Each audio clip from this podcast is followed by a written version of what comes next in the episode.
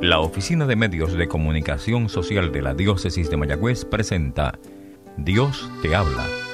Hoy es su día. Un programa especialmente para ti. Abre tu corazón a su llamado. Saludos hermanos en Jesucristo, causa de nuestra alegría y en nuestra Madre la Virgen María. Hoy celebramos ya el cuarto domingo de Cuaresma, que de hecho ya es 27 de marzo. Y este cuarto domingo de Cuaresma se llama el domingo del Letare.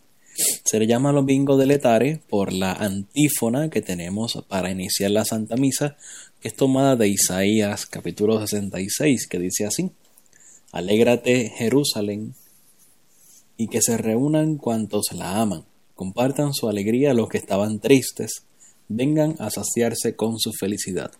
Alégrate Jerusalén, es decir, alégrate tú que eres el pueblo de Dios y tú y yo somos el pueblo de Dios por el bautismo, por lo tanto, la iglesia nos invita a alegrarnos, alegrarnos en este tiempo de cuaresma, alegrarnos en este tiempo de penitencia y de hecho, uno de los signos de esta liturgia es que utilizamos el color rosa, los ornamentos son color rosa, que es como ese intermedio entre el morado de la penitencia y el blanco del gloria, de la alegría, de la Pascua, ¿no?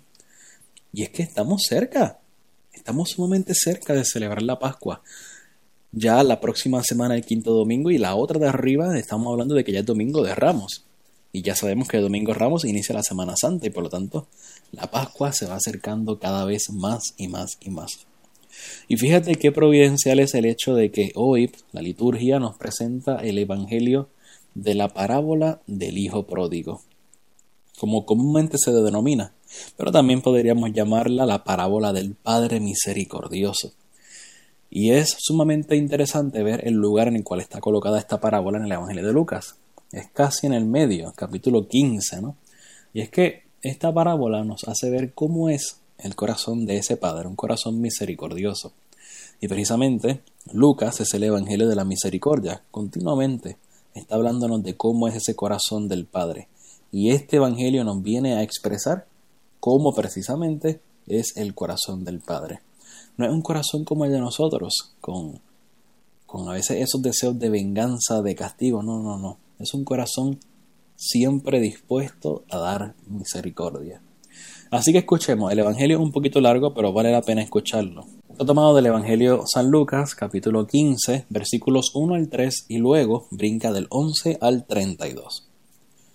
En aquel tiempo solían acercar a Jesús todos los publicanos y los pecadores a escucharlo. Y los fariseos y los escribas murmuraban diciendo, Ese acoge a los pecadores y come con ellos. Jesús les dijo esta parábola. Un hombre tenía dos hijos. El menor de ellos dijo a su padre, Padre, dame la parte de la herencia que me corresponde. Y el padre le repartió los bienes. No muchos días después, el hijo menor, juntando todo lo suyo, se marchó a un país lejano, y allí derrochó su fortuna viviendo perdidamente. Cuando la había gastado todo, vino por aquella tierra un hambre terrible y empezó a pasar necesidad. Fue entonces y se contrató con uno de los ciudadanos de aquel país, que lo mandó a sus campos a guardar cerdos. Deseaba saciarse de las algarrobas que comían los cerdos, pero nadie le daba nada. Recapacitando entonces se dijo ¿Cuántos jornaleros de mi madre tienen abundancia de pan, mientras yo aquí me muero de hambre? Me levantaré me pondré en camino donde está mi Padre y le diré, Padre, he pecado contra el cielo y contra ti. Ya no merezco llamarme hijo tuyo. Trátame como a uno de tus jornaleros. Se levantó y vino donde estaba su padre. Cuando todavía estaba lejos, su padre lo vio y se le conmovieron las entrañas, y echando a correr se le echó al cuello y lo cubrió de besos. Su hijo le dijo, Padre, He pecado contra el cielo y contra ti. Ya no merezco ser llamado tuyo. Pero el padre dijo a sus criados, saquen enseguida la mejor túnica y vístanselo. Pónganle un anillo en la mano y sandalias en los pies. Traigan el ternero cebado y sacrifíquenlo. Comamos y celebremos un banquete. Porque este hijo mío estaba muerto y ha revivido.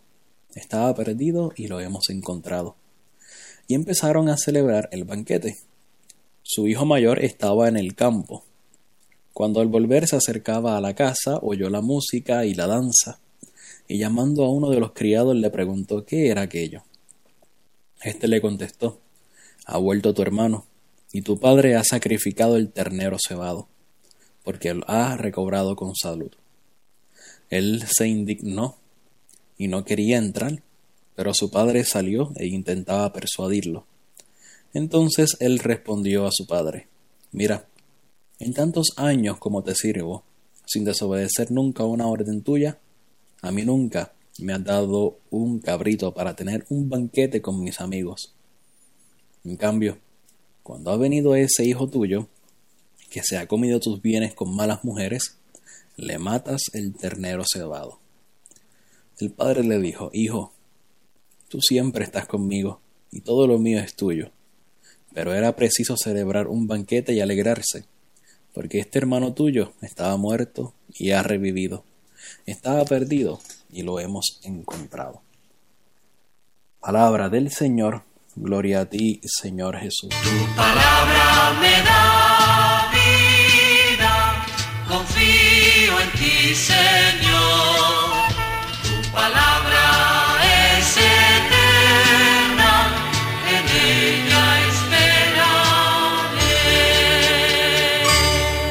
Ciertamente esta parábola es una que cuando uno la lee, realmente se emociona, porque todos nos hemos experimentado, todos nos hemos comportado como este hijo menor, este hijo que ha ido a malgastar la herencia que recibe del Padre bondadoso, del Padre misericordioso. Y luego regresamos con cabizbajos, tristes, porque sabemos que hemos metido en la pata. Y el Señor siempre nos espera, de un modo hermoso en el sacramento de la confesión para perdonarlos. Por eso digo que nos identificamos y nos emocionamos, ¿verdad? Porque siempre pensamos automáticamente en la confesión, en este sacramento. Bueno, al menos yo. Siempre pienso que la confesión explica muy bien lo que ocurre en esta parábola de la misericordia. Es la vivencia de esa parábola de la misericordia. Pero vamos a ver con calma eh, cada uno de los personajes. Primero tenemos al hijo menor. Un hijo que aparenta un poco estar engreído, eh, un hijo soberbio, un hijo que vive acorde a las pasiones del mundo. Pero es un hijo que ciertamente nos representa a ti y a mí muchas veces. Es un hijo que experimenta el pecado en su propia carne, pero experimenta el pecado también en su fondo. Se deja llevar por completo por ese vicio del pecado. Se deja llevar por las pasiones del mundo, por los placeres del mundo, por todas las tentaciones del mundo, ¿no? Y fíjate lo explícito que es el Evangelio, porque dice que el joven, cuando lo gastó todo, que tenía hambre, se fue a apacentar, a guardar, a cuidar unos cerdos. Recuerda que el cerdo es el animal más impuro para la sociedad judía. Por lo tanto, el joven se asemeja a un cerdo, se hace un animal cuando se deja llevar por sus vicios, por sus placeres humanos, cuando le da desenfreno y exceso a todo lo que el cuerpo y la vida le presenta, ¿no? Y él se va a guardar los cerdos. Y deseaba comer lo que los cerdos comían, era todo un animal. Eso es lo que hace el pecado en nuestra vida. Nos deshumaniza por completo, nos hace animales, casi animales. Seres que actúan sin razón, seres que actúan movidos por meramente un instinto. Y tú y yo estamos llamados a dar más por la gracia. No estamos llamados a estar arrastrándonos, a estar con los cerdos, sino a estar en la presencia del Padre. Pero fíjate que es precisamente el pecado de este hijo lo que lo lleva entonces a recapacitar. Es el pecado el que lo hace tocar, le hace tocar fondo. Y cuando está en esa situación de pecado tan triste, entonces él comienza, oye, ¿cuántos trabajadores de mi padre tienen hambre y yo aquí me muero de hambre? Sin embargo, lo que lo motivó en primera instancia era el hambre. No era tanto encontrarse con el padre, sino comer. Pero sabía que en casa de su padre había abundancia de todo. Y por eso, él hace como un examen de conciencia, se levanta y se pone en camino a la casa de su padre. Con la idea de que a lo mejor su padre lo iba a rechazar, lo iba a maltratar, lo iba un poco a, tratar como un, un jornalero más. O sea, que su padre se había olvidado de que era hijo. Y va por el camino, ¿no? Pensando en cómo le va a decir al padre, va pensando en todo lo que ha hecho, en cómo malgastó lo que su padre le dio, pensando que no tiene nada. Sin embargo, y aquí pasamos al segundo personaje, aparece el Padre, que es una representación de Dios Padre. Y fíjate qué lindo, el Padre lo ve a lo lejos. Y su Padre no espera que Él venga, sino que su Padre sale corriendo. Pero antes de eso, fíjate lo que dice el texto. A su Padre se le conmovieron las entrañas. Muchos dicen los teólogos, ¿verdad? De una forma, digamos que poética, que Dios es un Dios con corazón de madre. Ese corazón que sabe amar siempre y en todo tiempo, ¿verdad? Ese corazón de madre, de verdad. Y precisamente ese es el corazón de Dios y el corazón de este padre en la parábola, un corazón de madre. Se le conmueven las entrañas, es decir, él ama desde adentro, ama por completo. Ve a su hijo sumido en tanta miseria que se conmueve por completo. Es como si se hiciera, este, entienden lo que digo, como si se hiciera una porquería por el amor. No puede sostener y tiene que correr a su hijo, tiene que correr a donde él para restaurarlo, porque no lo quiere ver así. Así es nuestro Padre Dios, no nos quiere ver arrastrándonos en el pecado, arrastrándonos en la miseria. Nos quiere limpios, nos quiere junto a Él. Entonces el Padre, con esa conmoción interna, sale corriendo. Sale corriendo y se le echa al cuello al, hijo, lo abraza, lo cubre de besos, un hijo que está sucio, apesta, de seguro apestado que estaba con los cerdos. Al padre no le importa nada de eso.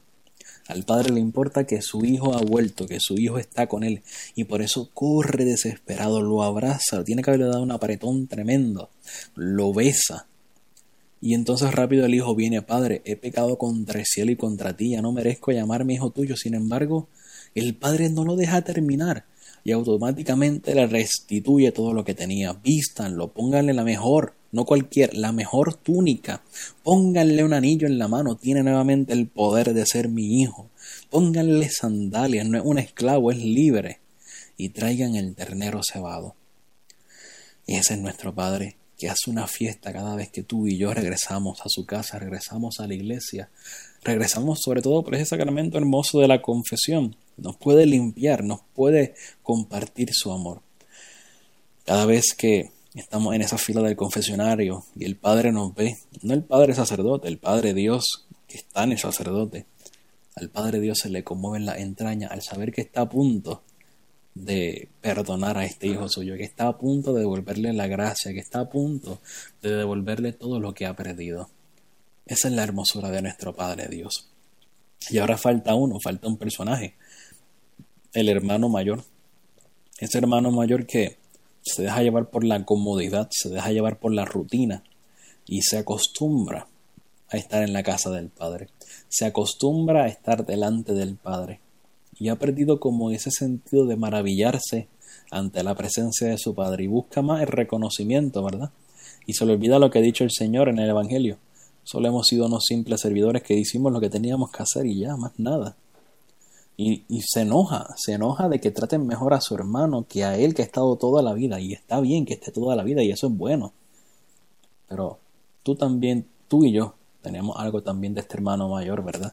Cuando nos agobiamos en ese día a día, cuando nos amontonamos en nuestra iglesia, cuando nos cruzamos de brazos y ya nos da igual ir un domingo que no ir a misa, nos da igual comulgar que no hacerlo.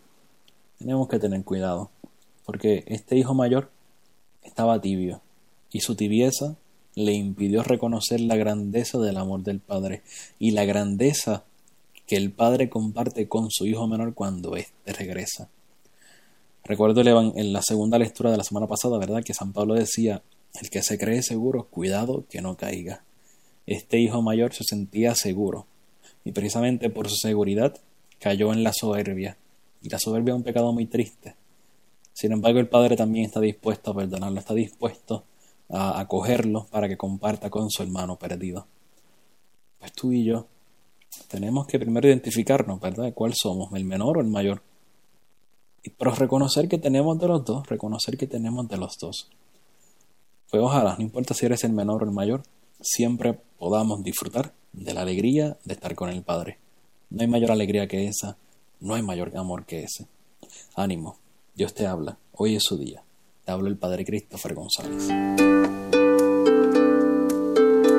La Oficina de Medios de Comunicación Social de la Diócesis de Mayagüez presentó Dios te habla. Hoy es su día. Comentarios o sugerencias pueden ser enviadas a mecomayagüez.gmail.com o al apartado 2272 en Mayagüez, Puerto Rico 00681.